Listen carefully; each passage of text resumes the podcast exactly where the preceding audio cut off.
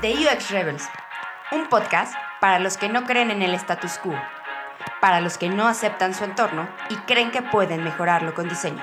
Somos Rebels.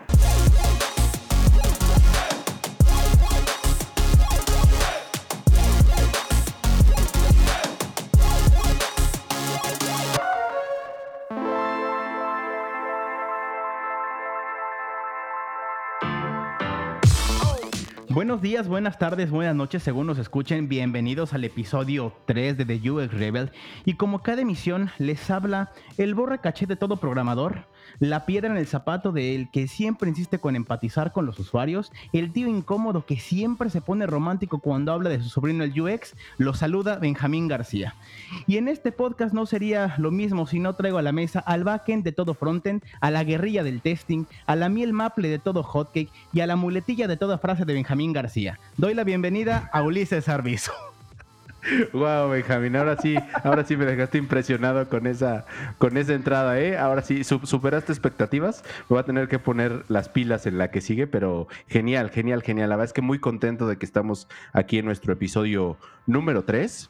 Y la verdad es que es un, episodio muy, muy, muy especial, ¿no, ¿No Benjamín? Sí, sí, sí, va a ser un episodio bomba bomba, porque es nuestro primer episodio con un invitado. Eh, los planes se están dando como, como lo habíamos hecho eh, desde hace algunos unos, unas semanas. Eh, por fin logramos tener nuestro primer invitado y un invitado de lujo. La verdad es que creo que eh, va a ser el padrino en, en, esta primera emisión del podcast. Sí, sí, sí. Y, de hecho, bueno, creo que es la primera vez que vamos, más allá de, grabar podcast con invitado, donde la vamos a hacer realmente de entrevistadores, porque es, cambia, ¿no? Cambia la dinámica cuando tú estás hablando y periqueamos nosotros aquí todo el tiempo y hablamos y hablamos, y hablamos, y cuando ya entrevistas a alguien, híjole, ya, hay que, este, hay que tener mesura también nosotros. Exactamente, ahora no, somos los que vamos a hablar más, vamos a hacer que el invitado hable más. Y pues sin nada, vamos, vamos a presentarlo. Este Eduardo Alarcón, eh, básicamente es el director del sistema de diseño de Scotiabank a nivel, a nivel global. Y, nada, pues, pues bienvenido Eduardo, ¿cómo estás?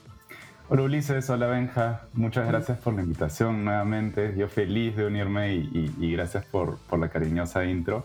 Eh, feliz de unirme, así que todo bien por acá.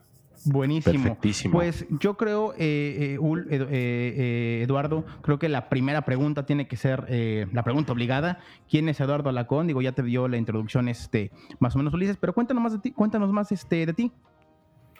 Claro, yo soy, bueno, Eduardo, peruano de nacimiento, he vivido casi toda mi vida en Lima y, este, y de hecho conecto muchísimo con este podcast porque yo también siento que, que siempre estoy cuestionando el status quo.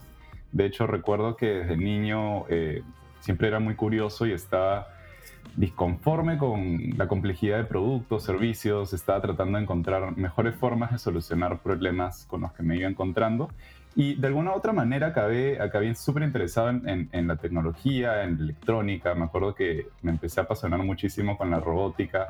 Eh, mientras iba creciendo lo veía como el futuro y sentía que de alguna forma yo tenía que estar preparado para ese futuro, para poder de alguna manera poder este, construir un futuro mejor para todos. Y, y, nada, eso me llevó a estudiar ingeniería informática. Eh, estudié ingeniería informática en la Católica en, en Lima y, saliendo de la universidad eh, puse una empresa con dos socios, empezamos, según nosotros, a, crear eh, soluciones digitales para, para, las personas, pero de alguna forma, simplemente por rentabilizar la empresa y empezar a tener ingresos rápido, acabamos en la intersección de lo que vendría a ser una agencia digital con una consultora de software. ¿no? Este, y, al final, la verdad, eh, pues, yo estuve como cuatro años en la empresa, eventualmente renuncié porque empecé a sentir que muchas de las decisiones que tomábamos en los proyectos eran decisiones que se tomaban por el cliente, por el stakeholder, por esa persona encorbatada que estaba detrás en las reuniones al otro lado de la mesa y sentía que algo faltaba, sentía que, claro, no era, no era mi decisión contra la, decisión de, ese cliente, sino sentía que algo más estaba faltando en cómo las decisiones se, se tomaban, ¿no? Sentía que no habían decisiones muy informadas eh, muchas veces y me aburrí y renuncié. Decidí dar un salto. Y por cosas del destino, en verdad, acabé como consultor en un laboratorio de innovación eh, que fue cofundado por Intercorp, un grupo económico grande en Perú, junto con IBIO, que es esta consultora de diseño eh, muy grande, reconocida a nivel mundial. Y al mismo tiempo que, empecé en este proyecto, empecé también a, enseñar en la universidad eh, eh, Design Thinking, ¿no? Así que fue una etapa linda en donde pude aprender en la cancha por, por, los grandes de IDEO y, también como enseñando y, aprendiendo cómo enseñar en, en, la universidad. Así que fue, fue una experiencia linda y, bueno, eventualmente salté este, de Intercorp a Scotia, acabé en Scotiabank Perú, eh, nuevamente disconforme con los servicios bancarios, tratando de, mejorar la, experiencia que las personas tienen con la banca eh, y la banca de por sí eh, en Perú. Y, entré a liderar el equipo de banca digital ahí. Pasamos de ser, recuerdo que fines del 2016 éramos como cuatro diseñadores, pasamos ya para fines del 2019 a ser como 20 diseñadores y durante todo ese proceso de crecimiento rediseñamos la banca digital por completo, la aplicación, la relanzamos y, hace poco se relanzó la, versión web. Y la verdad que eh, ya después salté fines del 2017 a este rol global como director de, sistemas de diseño en Scotia, ¿no? Y, bueno, inicios del año pasado, 2020, me, mudé, perdón, del 2019 este, me mudé eh, con mi esposa a Toronto. Wow, genial, eh, eh, interesantísimo. Eh, yo, yo debo de confesar que conozco, conozco a Eduardo porque pues obviamente trabajamos en la, en la misma empresa, obviamente él en Toronto y aquí en Ciudad de México, pero definitivamente a mí algo que me sorprendió es quizás un poco cliché en, la industria y sobre todo cuando estás hablando de, UX design y en nuestro caso que somos diseñadores, que nos toca hacer mucha interfaz y que de alguna manera, al menos en México, está un poco dividido eh, lo que es el research a lo que es ya, digamos, diseñar el wireframe y, el diseño de la interfaz para el producto. Para mí lo que, lo que sí me sorprendió es que Eduardo tenía un manejo de las herramientas y que, y que hubiera trabajado, hubiera estudiado informática con un background un poco más hacia eh, la ingeniería, a mí me sorprendió mucho y me dio esta pauta de entender que eh, no importa tanto el background que tienes, sino más bien eh, la, dónde pones el foco, ¿no? Cuando, te das cuenta que, que, lo que el enfoque que quieres tener es hacia el usuario. Y ahí yo te daría mi, nuestra segunda pregunta, Eduardo. ¿Cuál fue el momento donde tuviste lo que nosotros llamamos el aha moment, el, el, el HS moment, el holy shit. ¿Cuándo fue cuando, cuando dijiste, wow, esto es UX? O, o, al menos no, no, tal vez no esto es UX, pero al menos dijiste, este es el enfoque que quiero hacer de mi trabajo centrado en el, centrado en el usuario. Sí, de hecho lo recuerdo con mucha claridad. Em, eh, para mí fue, fue realmente como mind blowing el momento en donde interioricé Human Centered Design eh, y recuerdo que fue en este, en, este en este primer proyecto que vi con, con, esta consultora de innovación. Eh, recuerdo que el primer proyecto era alrededor del servicio de, de, salud. Se estaba rediseñando, se estaba diseñando desde cero, hecho un servicio de salud eh, por Intercorp. de hecho, lindo porque ya, ya ha sido lanzado la clínica y, bonito ver ahora cómo, cómo todo eso se ha convertido en realidad. Pero mi primer día fue eh, yo había ido al laboratorio más de, más de una vez eh, y recuerdo que me, me, dijeron para encontrarnos el primer día eh, como, como consultor en el espacio, se referían al, al, espacio y yo decía, bueno, ¿qué será el espacio? ¿no? Debe ser, no sé, ¿qué, harán ahí? No, no, no, entendía nada en ese momento. Y resulta que este, llegué al sitio, era como un almacén, este, no, se veía como todo, extraño, no estaba muy seguro si estaba en el lugar correcto, para ser sincero. Y finalmente se abre el ascensor y llego a este lugar que era eh, un almacén vacío que habían convertido en una clínica. Habían prototipado una clínica completa en un piso del almacén. Eh, con triple material, cartón, etcétera, y habían doctores, pacientes, diseñadores, eh, hablando en inglés, traductores, stakeholders, había todo un, grupo de personas ahí interactuando y de alguna forma codiseñando el servicio médico, ¿no? Y en ese momento para mí fue como, wow, ¿qué es esto? Estoy en Perú. ¿En qué momento me teletransporté a, un mundo paralelo en donde las cosas se hacen de una manera completamente distinta? ¿no? Y ahí fue que realmente abrí los ojos y dije, no, esto es lo que estaba faltando, ¿no? Faltaba poner al usuario no solo en el centro, sino trabajar con él, diseñar junto con él y, y co-crear las soluciones que finalmente le van a traer el valor a, a él o a ella. Y yo creo que como lo comentabas, Eduardo, o sea, al final, cuando, cuando nos platicabas, digamos que tus inicios en, el tema de la empresa, comentabas que a veces ¿no? las soluciones digitales que se generaban estaban como muy alineadas a lo mejor a la parte o objetivos de la marca, de los clientes formal, ¿no? Y, y ahorita lo que nos platicas es otra cara completamente distinta. ¿no? Es, es como ponerle a lo mejor eh, esa piecita que, que, que, le faltaba, ¿no? Cuando haces solamente, solamente ves la cara de la empresa. Yo muchas veces estoy en esa, en esa, digamos que en ese, yo estoy en ese rubro, ¿no? Que de mucho campaña, mucho marketing, mucha publicidad y a veces, ¿no? Esta parte, como lo acabas de comentar, de la co-creación, de, de, tener a todo el equipo, a los stakeholders, a, a todo mundo trabajando para un fin centrado al usuario, yo es cuando alcanzas a ver eso tan claro como tú lo tienes, yo creo que es cuando dices, wow, esto es lo que yo quiero hacer a futuro. Tal cual. Exacto, y sobre todo que, que, que además eh, el hecho de trabajar eh, como una agencia, como quizás es el caso de Benja o esto que nos, que nos platicabas, Eduardo, en muchos sentidos tampoco te desvía de que las propias consultoras también tienen que poner mucha atención, no solo en lo que dice el stakeholder, sino en validar esas hipótesis o en entender qué quiere el cliente del stakeholder, ¿no? Un poco como para darle ese, ese mayor impacto a lo que a lo que quieren diseñar, los servicios o productos que quieren que quieren hacer, ¿no? Entonces, en ese sentido creo que súper interesante la, la, historia que, que, que, nos traes. Creo que ahí Benjamín se siente súper identificado porque justamente él está en un, en un rol parecido. Pero yo, yo sí te diría que eh, hace algunos años estaba igual en ese sentido eh, en empresas donde el stakeholder tenía mucho poder, donde se hacía poca validación y estar del otro lado un poco, eh, no, no, no a ese nivel que cuentas, que la verdad es que ahorita que lo, que lo platicaste, Eduardo, me hizo decir, wow, qué, qué, sí, sí, qué sí. lugar tan, tan padre estabas describiendo, pero sí de alguna manera donde estamos mucho más centrados en el, en el, en el usuario, donde realmente sí le damos ese, ese, ese tiempo y, y donde definitivamente eh, pues lo que buscamos es eh, dar cosas de impacto, ¿no? Y, y en ese sentido, eh, nos, nos, dices que llegaste a, a ser como head de UX o, o head de diseño en, en, Scotiabank Perú y luego pasaste a Toronto. ¿Cómo, cómo se dio esa, esa oportunidad y, y, cómo fue tu acercamiento con, con, el Design System, que al final es, es, es, tu rol o tu posición actual como, como director de Design System global, ¿no?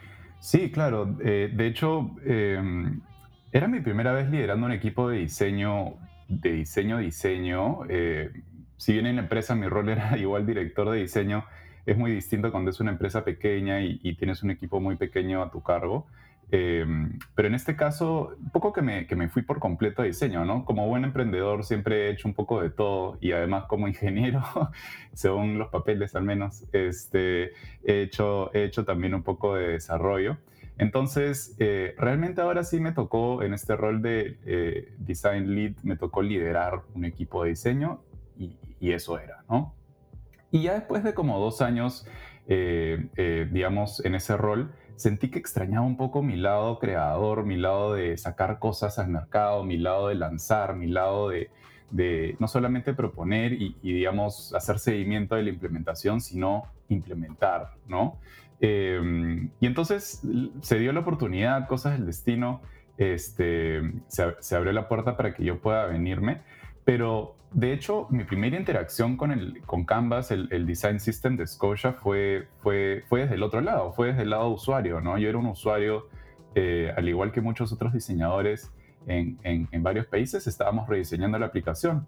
De hecho, como contexto, Scotiabank creó cinco fábricas digitales en, en cinco mercados claves entre ellos México, Perú, Colombia, Chile y Canadá. Y, y entonces, eh, digamos que nosotros éramos más como los usuarios de, de, de, de, este design system, ¿no? Básicamente se empezó con un, con un pequeño proyecto eh, eh, en donde se, se, buscaba traer consistencia y elevar la calidad de la experiencia y el diseño visual en todos los países, ¿no? Se quería tener un lenguaje, eh, digamos, común que, que, permita que la experiencia creada en Chile, la, la experiencia creada en México, o la experiencia creada en Colombia sean consistentes y tengan la misma calidad. ¿no? Este, así que sí, me tocó verlo del otro lado, me tocó verlo como usuario. Eh, sí debo decir que, que, yo no lo empecé este, y eso, eso me trajo una perspectiva un poco distinta también. ¿no? Eh, aquí me gustaría regresarme un poquito. En este podcast eh, tenemos tanto gente que está iniciando su carrera y tenemos gente que a lo mejor ya, eh, ya, ya, ya, tiene un, conocimiento, ¿no? Un poquito más, más pleno. A mí sí me gustaría preguntar, eh, para la gente que nos escucha, eh, Eduardo, ¿nos podrías platicar un poquito en qué es un design system y, para qué funciona? Por supuesto. Em, a ver, de hecho, yo creo que hay muchas formas de definirlo. Si tú buscas design system en, en Google, vas a encontrarte una suerte de definiciones pero yo sí creo que dependiendo del contexto, los tipos de usuario y las necesidades y pain points que ellos tienen, em, la definición puede cambiar un poquito. Siempre me gusta dar un paso atrás y, empezar por el por qué y el para qué antes de llegar al qué. Y, justamente con Canvas lo que hicimos al inicio fue un taller eh, con el equipo en donde definimos nuestro propósito. ¿Para qué existe Canvas? Así de simple, ¿no? A secas, ¿para qué existimos? ¿Qué es lo que estamos haciendo acá? Y eso nos permitió alinearnos eh, y empezar a tener un lenguaje compartido. ¿no? Hay muchas diferentes, como decía, definiciones y por lo tanto lo que lee alguien es muy distinto de lo que lee otra persona y, también de lo que interpreta. Entonces, en ese, en ese momento se nos, se nos hizo sentido eh, básicamente tener, tener un propósito compartido y, y alinearnos a ese nivel. Acordamos que Canvas existe para ayudar a equipos digitales a crear experiencias world class rápido, lo más rápido posible. ¿no? Este, y esto se planteó a través de una dinámica, digamos, con, con cómo podríamos hacer para, etcétera, como preguntas abiertas em, y, y, harto brainstorming. Pero realmente las respuestas son infinitas, ¿no? Este, el que es cambiante y yo creo que eh, evoluciona constantemente. Hoy el, el, el, sistema de diseño de Canvas eh, eh, es básicamente un producto digital, es un producto digital que contiene una serie de librerías y una serie de guidelines. Las librerías básicamente tienen eh, componentes de código y de diseño reutilizables y esto permite que, la gente pueda partir de algo. ¿no? Este, hoy Canva, para, dar un, ejemplo, tiene 50 componentes de interfaz de usuario. Obviamente todos son reutilizables, el diseñador agarra el botón, el ingeniero tiene ese mismo botón disponible en su librería, entonces hay consistencia a la hora que se diseña y se construye. Tenemos desde botones, campos de texto, hasta componentes un poco más complejos, tipográficos para visualización de datos. Eh, pero también, como decía, hay un set de guidelines y esta parte me parece súper importante porque los guidelines al final ayudan a construir esos componentes, ¿no? Este, desde guidelines para respetar espacios y márgenes, para definir los tamaños de los títulos, los estados de foco, accesibilidad, que es algo tan clave para para asegurarnos de que nuestras experiencias sean inclusivas. Y hoy que ya tenemos Dark Mode en móviles, también hemos empezado a trabajar en un guideline de, Dark Mode, ¿no? Eh, pero al final el equipo que soporta Canvas es, el encargado de darle mantenimiento a esos guidelines y de irlos evolucionando. Van creciendo mientras vas aprendiendo y, naturalmente nos sirven como punto de partida para saber cómo construir nuestros componentes con buenas prácticas ¿no? y estandarizar esas buenas prácticas al final, como decía, los componentes de diseño y de código básicamente comparten esos mismos guidelines, ¿no? Eh, pero yo creo que al final eh, un, sistema de diseño puede ser muy distinto de una empresa versus otra, dependiendo de este contexto y, de los usuarios. Y, por eso es muy importante alinear a todos en la organización para saber qué es y qué esperar de, eso, ¿no? Creo que está, está bien interesante este punto que tocas, eh, Eduardo, y un poco porque creo que eh, aunque pareciera y, de manera tangible así es, cuando hablamos de sistema de diseño hablamos de, interfaz, de componentes, de reutilización, eh, de cómo hacer el trabajo más, más fácil para, para el, diseñador y, en, tu caso, o en el caso específico, escuchaban para también los desarrolladores. Pero eh, a mí siempre me ha gustado cuando, cuando toco el tema de Design System, entenderlo como cómo, cómo, creamos impacto en, en la empresa con algo que pareciera que surge del UI, pero que no, no, no solo es UI, sino va más allá, va más allá de, la cuestión, como bien decías, del propósito, de la cuestión de eh, el hecho de eh, cómo, cómo, alineas eh, cinco, cinco, países, cómo alineas un homologar experiencias que va más allá del simple hecho de pensar en, botones, en píxeles, ¿no? Creo que, creo que va, mucho, mucho más allá. En ese sentido, ¿Cuál, crees tú que es eh, la importancia en, ver más allá del pixel, que es algo tangible que obviamente el sistema de diseño te da o, esta reutilización de componentes, y entender cómo, cómo esta forma de trabajo impacta en la, en la empresa. ¿Qué importancia tiene entender el sistema de diseño más allá de, del propio pixel o, del propio componente en código? Uf, eso es clave, ¿no? Este, y de hecho, em, claro, al final los ves como elementos visuales y, no entiendes todo lo que hay detrás, pero, pero definitivamente hay un, impacto grande en la organización. Tenemos que pensar en em, ¿Qué pasa cuando empiezas a tener múltiples equipos de, ágiles, digamos, de desarrollo de productos digitales o de experiencias digitales, trabajando en experiencias en paralelo? Lo que acaba sucediendo es cada uno tiene que moverse lo más rápido posible. Y si es que no tiene los mismos componentes, va a tener que crearlos porque los necesita y va a tener que empezar a utilizarlos, ¿no? Sea el botón, o sea el campo de texto, o sea eh, algo más complejo como un, card o algo que permite visualizar data. Em, y por lo tanto, lo, que acaba sucediendo es desalineamiento, pero también, o sea, el, usuario final lo va a percibir como tal vez una experiencia un poco como desalineada. Eh, yo le decía como tal vez bipolar, como que pronto me habla de esta manera y aquí me habla un poco distinto, o las cosas se ven un poco raro, ¿no? Hasta desconfianza me puede generar como usuario. Pero por el lado de negocio tenemos que pensar en el impacto que tiene para, para, para el negocio. Eh, la reutilización de componentes quiere decir que estamos eh, optimizando el proceso y estamos obviamente trayendo eficiencias al negocio, ¿no? Y, nosotros lo que, lo, que, lo que hicimos desde el inicio fue siempre eh, pensar en cuánto le estamos ahorrando a la empresa por traer esta reutilización de diseño y código. Y es algo que puedes calcular finalmente, es algo que puedes calcular diciendo, mira, si tengo tantos equipos que están hoy construyendo todos esto, este set de 10 componentes o lo que sea, por dar un ejemplo. Entonces, eh, ¿cuánto cuesta hoy eh, a, todos esos equipos construir todos esos componentes? ¿Qué pasa si ahora los tengo centralizados en un solo lugar? Y esos equipos eh, gastan cero en usar esos componentes. Finalmente el costo de reutilización debería ser cercano a cero, debe ser tan fácil que lo agarro y lo uso y listo. No, no me toma tiempo entenderlo, ¿no? Y, y entonces ahí empezamos a hablar de eficiencias y empezamos a hablar de, wow, podemos realmente ahorrar millones de dólares simplemente eh, eh, eh, reutilizando componentes de esa manera, ¿no? Está buenísimo este tema. A mí voy a tirar una idea, la principal. Ojalá cuando yo me dedicaba más al desarrollo web, ¿no? Eh, hubiéramos manejado en, dos distintas marcas con las que trabajaba ese tipo de design system, ¿no? Yo, recuerdo que lo más cercano eh, era algo que me entregaban que le llamábamos el UI kit, ¿no? Y era tal cual, nada más como tamaños de botón. Entonces, este, eh, algunos temas con tipografía.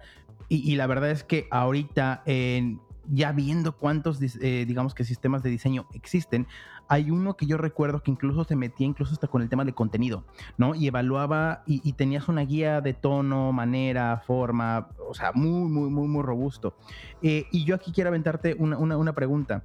¿Estos sistemas de diseño se validan con usuarios? O sea, es decir, ¿cómo es el proceso porque ahorita, por ejemplo, hablábamos mucho de la parte de la interfaz y, de, la eficacia que tiene y, lo comparto perfectamente, porque incluso cuando manejas código, a veces el código también se reutiliza. Entonces eso está buenísimo. Entonces acá ya estamos hablando, si tú tienes un equipo a lo mejor que desarrollo que reutilice código en distintos países, tienes un sistema de diseño que te marque las guías, eh, pues obviamente los temas de eficiencia se van arriba.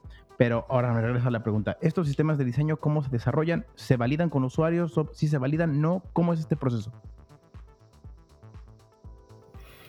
Es una pregunta clave, ¿no? Em, naturalmente necesitamos estar siempre en contacto con nuestro usuario y, el cliente final, ¿no? En este caso, al ser un proyecto que, o, o, un producto interno, digamos, va a tener un primer contacto con el usuario que vendría a ser el diseñador, el ingeniero front-end o incluso el product owner, eh, dependiendo de cómo definas tus, tus usuarios. Em, pero eventualmente va a haber un contacto con el usuario final, que es el que va a estar usando eso. Y es por eso que tenemos diferentes formas de, digamos, asegurarnos de que estamos construyendo el componente de la manera correcta.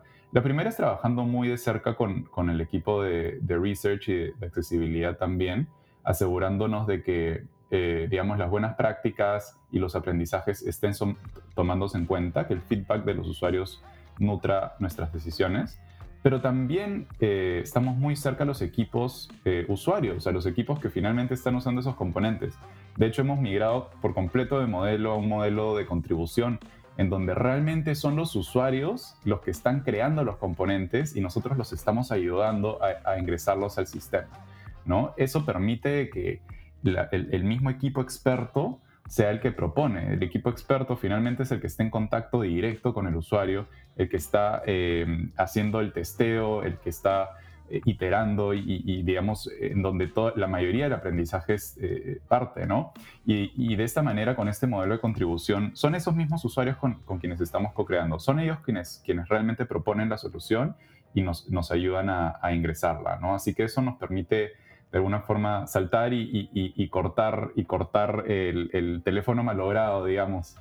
Y un poco retomando esta, esta idea que eh, nos das de cómo esta, esta reutilización impacta en el, en el negocio. ¿Cuándo, crees tú que eh, deberíamos de usar un design system eh, o, aplica para todas las empresas, aplica para empresas grandes, em, empresas eh, medianas, chicas, pero un poco también, y, a ver si lo podemos conectar, es cómo inicias para poder convencer o para poder hacer que la gente diga, queremos usar un design system. Wow, sí, definitivamente yo creo que em, si la empresa tiene más de un diseñador, tiene un diseñador o más, definitivamente tiene sentido tener un, design system, ¿no? Em, más allá del producto final, eh, el design system en sí, yo creo que lo, importante acá es la forma en la que pensamos en cómo sistematizar la construcción de las experiencias, ¿no? Cómo, cómo pensamos de una manera en donde cada experiencia que se crea tiene ciertas reglas y esas reglas son replicables a otras experiencias similares o no.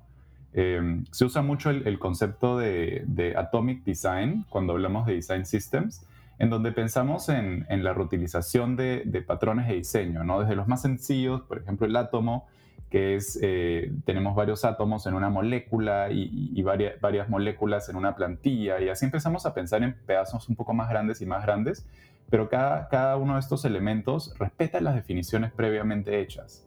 ¿no? Y eso nos permite eh, que, que, cada una de estas definiciones sea escalable. Al final, lo, importante es el beneficio para el usuario final, ¿no? Que, que, la experiencia sea buena, no tener la bipolaridad de la que hablábamos hace un rato, pero también para la empresa desde el lado de ahorro de dinero. Yo creo que esa parte es clave cuando hablamos de, de tener buy-in desde, desde la empresa, ¿no? Eh, hay que pensar en cómo, cómo enfocamos el lado de negocio. Naturalmente la empresa va a querer el beneficio para el, para el usuario final, pero también va, va a tener una restricción de presupuesto, como siempre sucede, una restricción de headcount. Y es por eso que es muy importante siempre tener, tener claros los números, tener claro el impacto que está generando el design system. Pero más allá de eso, también creo que es súper, súper importante tener sponsors internos, ¿no? Este, si se puede, el, el líder de diseño, la cabeza de ingeniería, eh, tener alineadas esas personas. De repente incluso eh, invitarlos a tu taller de, propósito para co-crear el propósito con ellos y de esa manera tenerlos recontra alineados. Pero no solamente el propósito es importante, yo creo que también es importantísimo tener metas claras definidas que obviamente conectan con ese propósito y que son cuantificables. Es tan difícil cuando la meta no es tan cuantificable y luego quieres mostrar progreso y, y no hay forma de mostrar progreso, ¿no? Así que metas claras, cuantificables y alineadas es, es, lo mejor. De hecho, el año pasado, a, fines del año pasado, me, me, invitaron a una charla del Design System Community acá en Toronto y, este, y me aventuré a armar un framework para, para ayudar equipos a escalar Design Systems. Está en, en mi LinkedIn y, y, ahí toco algunos de los temas que, que, estoy trayendo. De hecho, los invito a que se unan y, busquen el, el framework. Em, pero finalmente, como decía, yo creo que al final es cómo, cómo le muestras a la empresa el valor que esto va a tener y, finalmente el retorno, ¿no? Debería ser una inversión en donde la empresa invierte una cantidad y obtiene un retorno mayor. La, verdad es que eh, es, es, un tema y, lo dices con una naturalidad y, que y, lo, cuentas de una manera tan fácil y justamente va alineado con la siguiente pregunta que, te queríamos hacer. ¿Qué ha sido lo más retador que has encontrado? Por ejemplo, tú cuando llegaste ya existía esto, bueno, existía Canvas, ¿no? Pero ¿qué ha sido lo más retador, ¿no? Dentro de, de, este trabajo que, que, hoy día haces. Sí, de hecho... Em, eh, yo estaba en Perú en ese momento cuando, cuando cambié de rol, eh, entonces lo veía, veía desde el otro lado como usuario. Eh, ya tenía, ya tenía algún, algún tiempo Canvas, entonces ya había podido ver algunos pain points desde esa perspectiva como usuario, desde lo complicado que es comunicarse cuando, cuando cada uno tiene sus, sus horarios, por más que estamos en, zonas horarias similares, igual es, distinta la dinámica, el lenguaje, no estamos hablando castellano, inglés. Em, y eventualmente empezamos a sentir, creo que varios de, los diseñadores que, que, usaban Canvas, que, que era bien difícil como, como agregar componentes, ¿no? De alguna manera, como decía, el equipo está creando, está creando una experiencia y, y sale la necesidad de algo nuevo, como algún patrón de diseño o simplemente algo que, que, el usuario necesita completar, una tarea que el usuario necesita completar a través de algún eh, algún elemento visual de interfaz gráfica, ¿no? Y, empezamos a ver que era muy difícil ingresar componentes a, Canvas, em, creo que había una falta de alineación, entonces empecé a identificar algunas cosas, pero yo creo que lo más importante fue que me, tomé como, como tres meses en, mudarme entre el papeleo y todo, y, ocupé esos primeros meses, e, entre otras cosas, en hablar con mucha gente, este, y, y realmente los dediqué a investigar, ¿no? Dije, eh, quiero ver no solamente mi perspectiva, naturalmente yo, yo tengo como una experiencia personal con, con, este sistema de diseño, pero más allá de eso, quiero ver qué, qué, dicen otros diseñadores y otros ingenieros que también han estado en contacto con, con Canvas, ¿no? Eh, y eso, empezamos a hablar, empezamos a cultivar relaciones y, y eso permitió que, que, yo también pueda empezar a priorizar pain points, ¿no? Que pueda decir, ok, esto es lo que más se repite y esto es en lo primero que tengo que trabajar.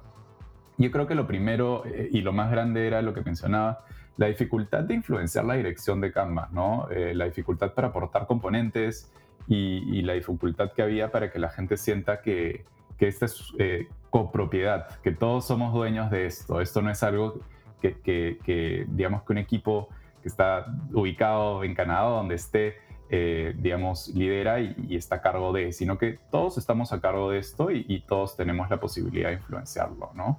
Em, y bueno, ese creo que fue el gran reto y, la forma de solucionarlo en ese momento, este, salió la idea de tener como reps, Canvas reps, les llamamos, nuestros representantes de Canvas en cada uno de estos países. Y, justamente nuestros reps fueron clave, em, no solamente para ayudarnos a seguir construyendo relaciones con esos equipos, sino también para ayudarnos a, co-crear. Eh, los empezamos a invitar a, todas nuestras discusiones, estratégicas o no. Eh, y, esto de alguna forma inspiró que cambie el modelo por completo, un modelo de contribución, ¿no? en donde cualquier diseñador o ingeniero puede contribuir componentes locales y luego agregarlos a este sistema global. Genial. A mí, a mí eh, digo, a mí me tocó vivir un poco, un poco, o no un poco más bien, me tocó vivir esa parte y, debo decir que sí fue como un cambio de mindset. Eh, y, en ese sentido creo que eh, logramos muy bien crear una, comunidad mucho más fuerte eh, de diseño, eh, gracias al, mindset y la estrategia que traía Eduardo. Y, por otro lado, otra, otra de las preguntas que, salen ahorita en mi mente con esto que estoy escuchando es, cuando hablamos de Design System hablamos de consistencia en las experiencias y creo que es algo muy... Algo, algo muy claro, por ejemplo, cuando hablamos de productos globales como Facebook, como quizás Uber, como quizás eh, Spotify, ¿no? Donde eh, per se eh, de alguna forma crearon servicios desde cero, o por llamarlos de una forma, no traen como un background porque al final eh, lo, más, lo más cercano a Uber es pedir un taxi de manera física y no hay un servicio digital que, lo antecediera. O inclusive Spotify a lo mejor quizás su, su antecedente más próximo sería eh, iTunes, pero que al mismo tiempo son servicios que se crearon un poco como, como de la nada y saltaron a digital. Y en ese sentido creo que eh, en, nuestro, en nuestro caso o, o, en tu caso Eduardo, hablar de un servicio bancario trae un precedente físico muy importante y muy fuerte, ¿no? Y donde al final eh, esta cultura o, este lugar donde esa ese servicio se ha desarrollado trae connotaciones culturales muy fuertes. Y ahí sería ¿Cómo, ¿Cómo puedes balancear o cómo podemos hablar de homologar experiencias en, un, en un ecosistema donde un servicio bancario pudiera estar inclusive eh, muy, muy relacionado a la cultura de la gente, es decir, donde quizás el, valor o los conceptos que usamos son diferentes, eh, inclusive en países que hablan el mismo idioma como el castellano, ya no se diga a lo mejor en, países eh, donde hablas inglés como, como Canadá. ¿Cómo, ¿Cómo balanceas esto? Porque para mí creo que los retadores, ¿cómo seguimos haciendo servicios que funcionan de manera local? pero al mismo tiempo también eh, funcionan de manera local en esta homologación o en esta eh, directriz alrededor del sistema de diseño y que nos van a dejar tener esa, esa idea de que estamos reutilizando y haciendo cosas más eficientes. ¿Cómo balanceas lo, local con lo global? Sí, este, balance es clave y, hemos eh, pasado horas hablando de esto, Ulises, y, discutiendo de, la mejor forma de resolverlo. Y yo creo que es, un constante prueba y error, un constante aprendizaje, ¿no? Pero sí debo confesar que cuando hablamos de, experiencias digitales, yo creo que, y como lo mencionabas, ¿no? Tenemos, por lo menos en, los países en donde Scotia opera, eh, tenemos la mayoría de usuarios como usuarios Android o iOS eh, y naturalmente estamos acostumbrados a usar más o menos que las mismas aplicaciones y servicios, ¿no? Este, el Spotify, el Uber, eh, Facebook, Instagram, ¿no? Y son patrones que de alguna forma se, se ya se, se, digamos, impregnan en, en, el, en la forma de, de, operar de las personas y son, son patrones que las personas ya esperan. Entonces yo creo que a nivel de, por lo menos, de, componentes gráficos, componentes visuales, elementos de interfaz de usuario, si queremos eh, usar el término técnico, em, confieso que no creo que debería haber mucha variación. Yo creo que a ese nivel eh, no deberían haber tantas divergencias, ¿no? El Spotify eh, de México y el de Canadá y el de Perú no tienen tantas divergencias en ese, en ese punto. Pero creo que donde sí está la clave, como tú decías, es cómo pensamos en localizar el contenido, en localizar la experiencia. Si es que el producto bancario es distinto en un país versus el otro, también localizar la experiencia para que se, sienta natural. Naturalmente estamos hablando de, terminologías a veces eh, súper técnicas cuando, cuando, cuando hablamos de banca. Y, a veces no son las mismas palabras que se usan en un país y en el otro, ¿no? Entonces creo que a nivel de contenido, sea escrito visual, em, fotos, ilustraciones, e, etcétera, sí tenemos que tener mucho cuidado al diseñar estas experiencias y es por eso que el, Design System tiene que proponer más como que los parámetros em, y, si está abarcando contenido, parámetros de buenas prácticas de contenido, pero que la implementación del, texto, del copy, sea, sea distinta, ¿no? Cuando hablamos de castellano, eh, hablamos de un castellano muy distinto en Perú y en México, eh, y en España y, en todos los países en donde se habla castellano, pero también como tú lo decías, hay cuestiones culturales que hay que tomar en cuenta, ¿no? Eh, eh, el uso de palabras, a veces una palabra puede ser una mala palabra en un país versus en el otro, este, pero, pero también hay expresiones muy, muy, muy distintas o analogías que podemos usar y muchas de esas analogías a veces tenemos que usarlas como como analogías en el mundo digital, ¿no? Entonces se siente, se puede sentir muy ajeno y, creo que eso es lo que tenemos que evitar. Me acuerdo que, mm, que en Perú este, hace, hace unos años se lanzó el servicio de domicilios.com, me parece que es una, una empresa colombiana y, y, se lanzó con ese nombre. Eh, en Perú la palabra domicilios no se usa menos de que estés hablando con, eh, no sé, con, con, con tal vez con alguien mayor o, de pronto con, con, con, un servicio muy, muy acartonado, muy formal. Eh, y, y, nada, o sea, para empezar como esta primera impresión de, uy, ¿esto es acá en Perú o, o de pronto me he bajado el app de Colombia, ¿no? Eh, los formularios usaban ciertos términos que era como, ¿estoy en el lugar correcto o no? Entonces, son esas cosas en donde no se puede sentir ajena a la experiencia, se tiene que sentir como algo que es local, que es que es nativo, que, digamos, conversa mi mismo idioma, ¿no? Y, es por eso que la, parte de contenido es clave. Híjole, eh, eh, eh, me, recuerda muchas historias y que yo creo que las tres personas que estamos grabando ahorita nos ha tocado hacer pruebas incluso con, otras regiones, otros países. Y sí, me ha tocado el tema de lo, a veces los copies que parecen ser una muy buena idea, al menos aquí en México, muchas veces en Colombia o en, o en Chile incluso o en Argentina. Híjole, te das cuenta cuando lo testas y dices, híjole, creo que no fue lo no fue lo correcto y eso pasa muchísimo.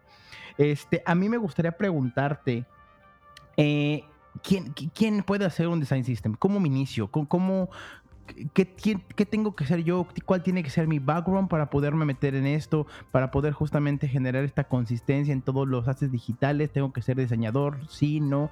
¿Quién puede hacerlo? ¿Cómo me inicio? Uy, em, yo creo que, eh, o sea, hoy en día eh, los roles creo que pasan, pasan a, segundo plano. Eh, la información está tan disponible en Internet que, todos podemos, podemos saber un poco de, todo, ¿no?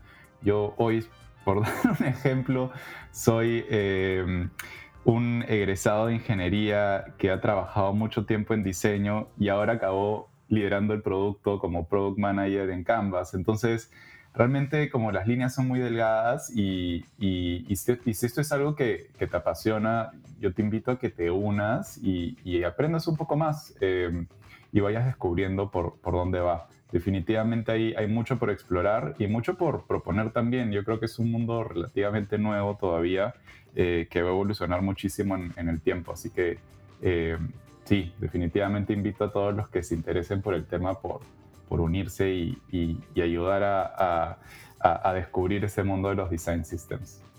¿Cuáles serían tu, top de, consejos o, de tips para que igual eh, la gente aquí ya, e, esta es la parte, eh, queridos podescuchas, donde, donde toman nota, pero eh, ¿cuáles, ¿cuáles serían tus, tu guía, tu, top de tips o de consejos para alguien que quiere iniciar iniciarse en esto o iniciar un design system porque a lo mejor mucho de lo que le estás diciendo le hace un montón de sentido y a lo mejor donde está trabajando dice, híjole, eso nos, va, nos beneficiaría un buen y nos ahorraría un montón de cosas. ¿Por dónde crees que debe de, empezar o qué debería de hacer esta, esta persona que esté interesado en esto? Sí, totalmente. Yo creo que hay, para empezar, tres mindsets muy importantes. Voy a, voy a dar tres mindsets y tres, tres, este, tres tips para que, para que puedan empezar. Primero los tres mindsets. Em, y, naturalmente lo primero, y, creo que no, nos vamos a, aburrir de repetirlo, este, es eh, tener un mindset centrado en el usuario, ¿no? Pensar en, en primero el, digamos, las necesidades y los problemas y los pain points del usuario y de esa manera abordar el reto. Em, naturalmente, o sea, escuchamos Design System y pensamos eh, bueno, es un sistema, ¿no? Estamos creando un sistema y, tendemos a pensar en, el nombre nos engaña y nos lleva a pensar en la solución de frente, en la tecnología, en la implementación, en la herramienta, ¿no? Pero, pero realmente somos personas, ¿no? Este, somos personas que, que vamos a usar el sistema, que vamos a interactuar con esto con esta solución. No somos robots. Y, acá lo importante es las relaciones, ¿no? El lado humano, no perder la transparencia, la cercanía, estar siempre abiertos al feedback, a, poder siempre cambiar, iterar. Entonces yo creo que ese es el primer mindset, eh, eh, eh, tener una forma de, resolver centrada en el usuario. El segundo mindset yo creo que es, y naturalmente como, como diseñadores tendemos más a volvernos perfeccionistas del resultado, del outcome, de la experiencia final, eh, pero perdemos un poquito de lado el, proceso, ¿no? Y yo creo que eh, si estás en Design Systems tienes que, tienes que apasionarte por el proceso, tienes que tener un proceso claro, poder eh, evolucionarlo, madurarlo constantemente. el proceso es lo importante, vas a poder cambiar, los componentes van a evolucionar a lo largo del tiempo, pero lo importante es que tengas ese proceso bien definido de manera que puedas replicarlo en cada uno de esos componentes o cada una de esas guías que vas a crear. Y el tercer, tercer mindset yo creo que es este, tener un mindset de documentar. Vivimos, vivimos en el mundo ágil en donde nos dicen no documentes nada, sigue, sigue para adelante este, y ya después documentamos. Pero, pero en el mundo de los design systems es, es bien importante eh, eh, poder documentar las cosas y a mí me gusta pensar en la documentación como un recetario. ¿no? Pensemos en, la documentación como un recetario. La tecnología va a cambiar, eh, digamos, los usuarios probablemente van a evolucionar, el negocio también, pero esas recetas deberían mantenerse en el tiempo, ¿no? Y como recetas me refiero a cada componente debería tener su propia receta, ¿no? Recetas que, que siguen un mismo formato. Vamos a decir que la receta tiene eh, especificaciones visuales, estados, casos de uso, criterios de accesibilidad, criterios de comportamiento, etc. Y esa misma receta, perdón, esa misma estructura de receta se usa para todos los componentes. ¿no? Este, y obviamente tiene que ir iterando en base, en base a tus aprendizajes. Así que yo creo que esos son tres mindsets. Mindset centrado en el usuario, mindset centrado en el proceso y también mindset eh, eh, que, que, que, está más ligado a documentar. Em, y sobre la segunda parte de la pregunta que es, este, ¿cómo, cómo, cómo empiezas? ¿Qué hago? ¿Qué hago para, para empezar? Acá les, les doy tres tips. Yo creo que el, primero es ponerte tu sombrero de diseñador. Empieza, empieza investigando, em, ¿no? Empieza investigando a los usuarios, empieza investigando a las diferentes personas involucradas, tus stakeholders, habla con ellos directamente. No hay nada mejor que, que hablar y, y observar y entender qué está sucediendo y, empezar a identificar esos pain points, empezar a identificar qué es lo que funciona, qué es lo que no, eh, por, dónde, por dónde vamos. Y, ya después podemos empezar a ver ejemplos análogos, ¿no? Naturalmente buscamos Design System y nos sale todos los Design Systems que, que, existen, entonces saltamos de frente a la solución y nos olvidamos de, entender bien cuál es esa problemática que tenemos nosotros eh, en nuestro contexto. Pero obviamente hay que aprovechar todo lo que está allá afuera, hay mucho para, para inspirarse y para para seguir creciendo, eh, pero, pero nada como tener el equipo alineado con propósito y metas claras primero. ¿no? No, no, no se enamoren de la solución, vayamos primero y eh, enamorémonos del problema. Al final, las herramientas están cambiando todo el tiempo y, la verdad que, que, por eso es que no me gusta hablar tanto de, la, de, la, de, implementación y de la herramienta, sino que no perdamos la parte más estratégica, ¿no? Eh, pensemos más bien en, en, el usuario y, y, y en, en, los pains que tiene nuestro usuario. Lo segundo es, una vez que ya tienes tu, digamos, tu propósito, tienes tus metas definidas y tienes más claro por dónde vas, eh, lo importante también es definir un proceso, como decía hace un ratito, tu mindset proceso, poder tener claridad sobre, sobre cuáles son los pasos que vas a seguir para crear algo en tu design system. Me acuerdo que con Canvas, este, el año pasado, inicios del año, cuando me mudé para, para Canadá, lo primero que, que hice luego de, de, identificar los pain points fue mapear nuestro proceso. Era un proceso como de 14 pasos, me acuerdo. Este, no, no entraba en un slide, tenía, tenía que, que, mostrarlo en dos slides. Y, y ese proceso... Y, y, era cortito, ¿no? era cortito en ese momento. Y en ese momento era como, wow, qué eficientes somos. Este, y, y nada, o sea, en base a aprendizajes, iteración, refinamiento, ese proceso de 14 pasos se ha convertido en un proceso de cuatro pasos. Em, y, ese proceso de cuatro pasos además empieza en, eh, es centrado, me gusta decirle que es un proceso centrado en el contribuidor, ¿no? Empieza con una contribución. Em, y, ese es el proceso que seguimos para construir todo. Es, es, un proceso que tiene criterios de calidad establecidos, cada etapa del proceso tiene sus criterios, es como un checklist. En el mundo ágil le llaman definition of done. Eh, y ese checklist te sirve para poder asegurarte de que tu componente o lo que sea que estás agregando al sistema está siguiendo los mismos criterios, ¿no? Eh, pero lo importante nuevamente es la transparencia. Ese proceso no debería quedarse eh, en, un, PowerPoint escondido en el fondo de tu disco duro, sino más bien debería ser un documento vivo. si tienes una página de documentación, hazlo público y, compártelo con la gente para que siempre puedan darte feedback, ¿no? Y lo importante es estarlo revisitando. Nosotros lo revisitamos cada cuatro o seis meses y estamos siempre iterándolo, asegurándonos que está reflejando nuestros últimos aprendizajes. Eh, me acuerdo que, que, de hecho, la documentación era algo que, que, sucedía al final de nuestro proceso de 14 pasos y hoy es eh, lo que sucede literal luego de que recibimos una contribución empezamos a documentar. Y esto es algo que hemos aprendido. Nos dimos cuenta que si dejábamos la documentación para el final, perdíamos un montón de información en todas esas conversaciones, en todas esas idas y vueltas, iteraciones. Y ahora empezar con la documentación más bien nos permite ir documentando todo mientras vamos aprendiendo. Entonces, eso es algo clave este, y de hecho les recomiendo que consideren documentación desde, el momento cero, ¿no?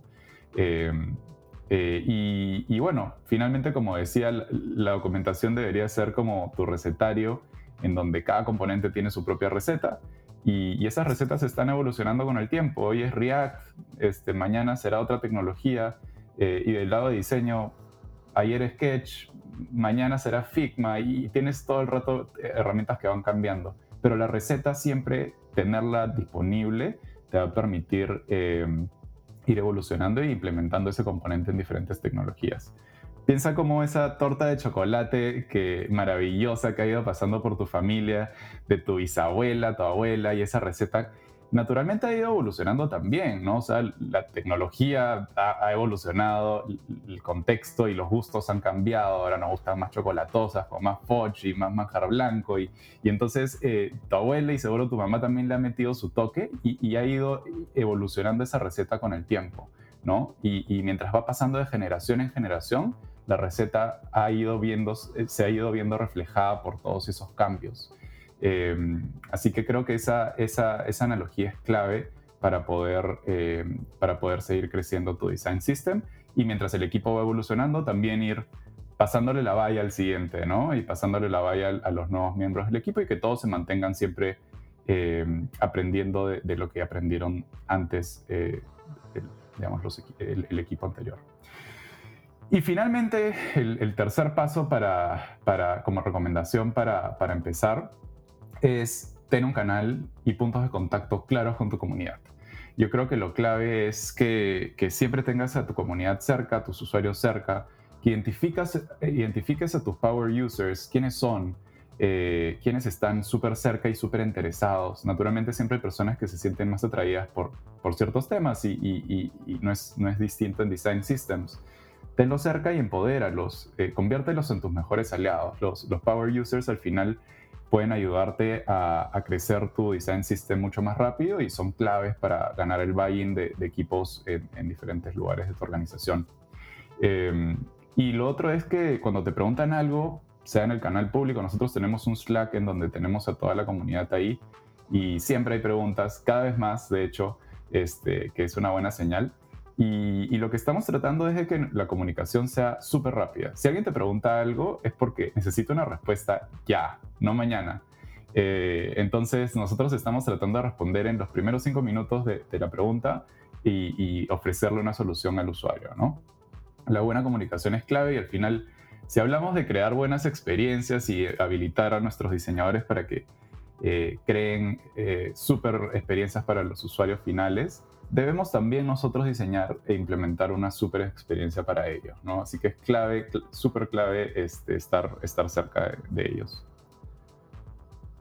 Wow, me quedo realmente impresionado por la forma en que lo describiste, eh, la parte de la receta. Me, me, encanta mucho utilizar eh, en, en, general ¿no? la, parte, esa analogía, porque dijiste algo que me encantaría que la gente se quede, em, eh, que nos escucha con esto. Enamórense del problema y es vital, ¿no? Porque bien, hoy, te puedes enamorar y dijiste, es de tecnología, te, hoy tienes React y mañana va a ser otra. Eh, la semana pasada, en el podcast anterior hablábamos si Figma, Node o Sketch, son soluciones el, pero tal cual el problema, enamorarse del problema, abrazarlo, ¿no? Entenderlo y querer siempre mejorar o desarrollarse la solución hacia ese problema, creo que es vital. Es, la parte más importante y, obviamente, bueno, la parte de Design System, eh, la verdad es que viene a dar muchísimas soluciones, como bien comentabas, a manera de recetas, ¿no? Para un problema más complejo. Y, sobre todo que eh, también lo que, me, lo que me encanta es que eh, este approach que tienes es alrededor de eh, quizás lo más tangible es la interfaz, pero al final es un problema estratégico, es un problema que eh, va a impactar en de muchísimas más formas de las que quizás te puedas eh, imaginar cuando estás empezando en el design system. Y no olvidar que al final eh, es estratégico, o sea, no, no se trata solo, como, como dice Eduardo, de saltar a la solución, sino de entender bien el problema, entender qué queremos hacer y que eh, estemos hablando más alrededor de entender el problema y cómo resolverlo o pensar más en, en el proceso que la solución o la implementación como tal, como tal, que puede ser muy variable, que puede depender de estar dentro del presupuesto, la infraestructura que tengas, etcétera, etcétera, pero eso pudiera ser un paso que eh, fácilmente podrías eh, tomar opciones, pero definitivamente pensarlo de una manera estratégica. A mí me encanta que, tengas este, este approach para que la gente entienda o, se lleve este mensaje de que cuando hablamos de design system no hablamos solo de interfaz o de UI, sino hablamos de una estrategia para que realmente tanto usuario, que en este caso, eh, como bien lo mencionas Eduardo, es los diseñadores de, de Scotiabank, eh, puedan tener las herramientas para crear eh, experiencias de mejor calidad eh, y donde no haya esta bipolaridad que tanto nos dices. Creo que el hecho de manejarlo con ese mindset es,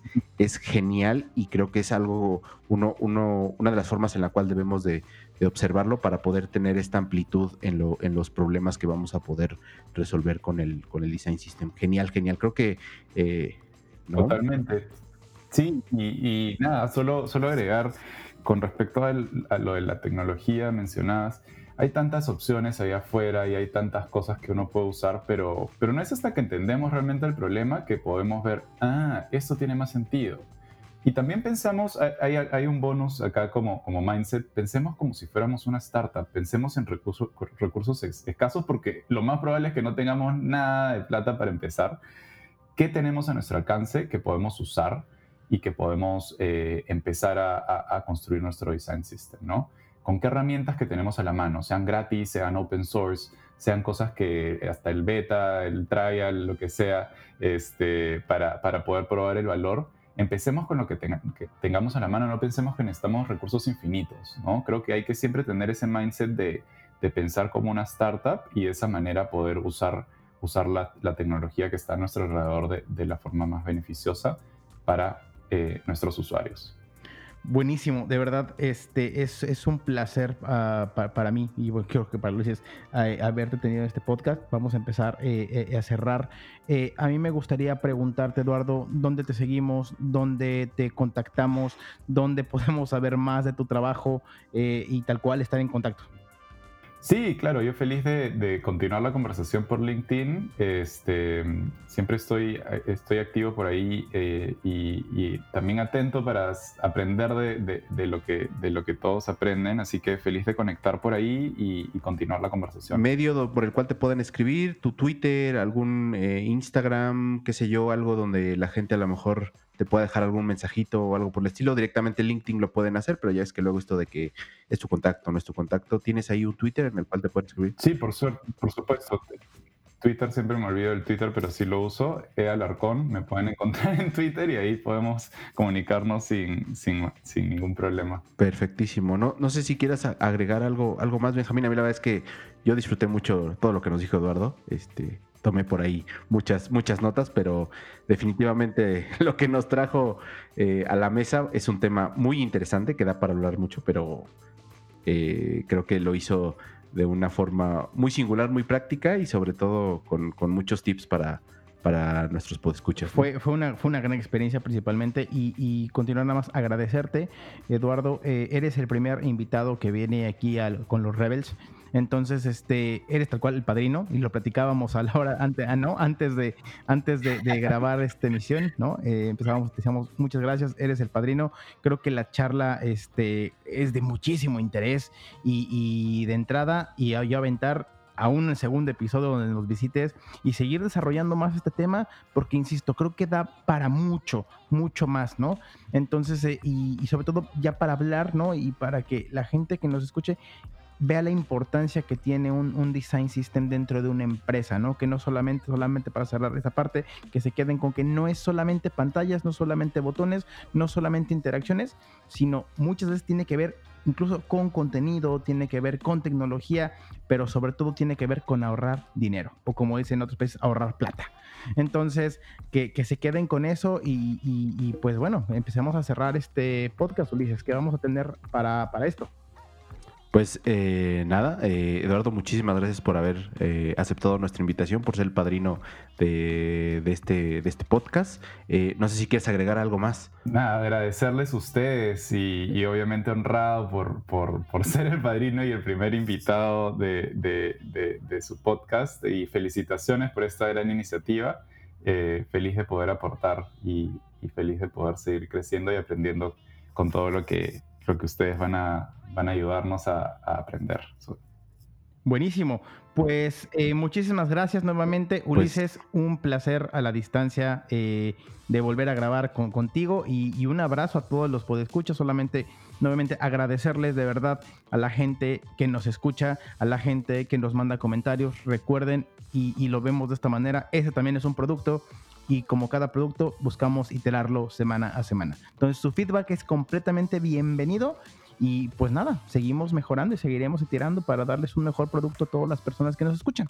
Y, voy a echar una promesa, una promesa al aire para, para cuando esto esté publicado. Seguramente vamos a tener ya una página oficial de The UX Rebel para que puedan entrar a theuxrebel.com y nos dejen comentarios para que ahí estén al tanto y nos digan qué les parece, qué les gusta, qué no les gusta. Eh, seguramente este episodio estoy, estoy seguro que va a tener muchos comentarios alrededor de lo que, de lo que ha dicho Eduardo, porque estoy seguro que en muchos proyectos este es el, pan de cada día, ¿no? Entonces, este, pues nada, eh, muchas gracias por, por haber estado con nosotros en este tercer episodio. Eh, buenas noches, buenos días y buenas tardes en el futuro, en el futuro cercano, quizás mañana, eh, seis meses después, quizás ya no estemos en contingencia, qué sé yo, pero eh, pues muchas gracias por haber estado escuchándonos. Muchas gracias Eduardo, muchas gracias Benjamín, la verdad es que genial, un gustazo siempre grabar, grabar con ustedes, invitadazo. Y pues nada, recuerden que somos Rebels. The UX Rebels, un podcast para los que no creen en el status quo, para los que no aceptan su entorno y creen que pueden mejorarlo con diseño. Somos rebeldes.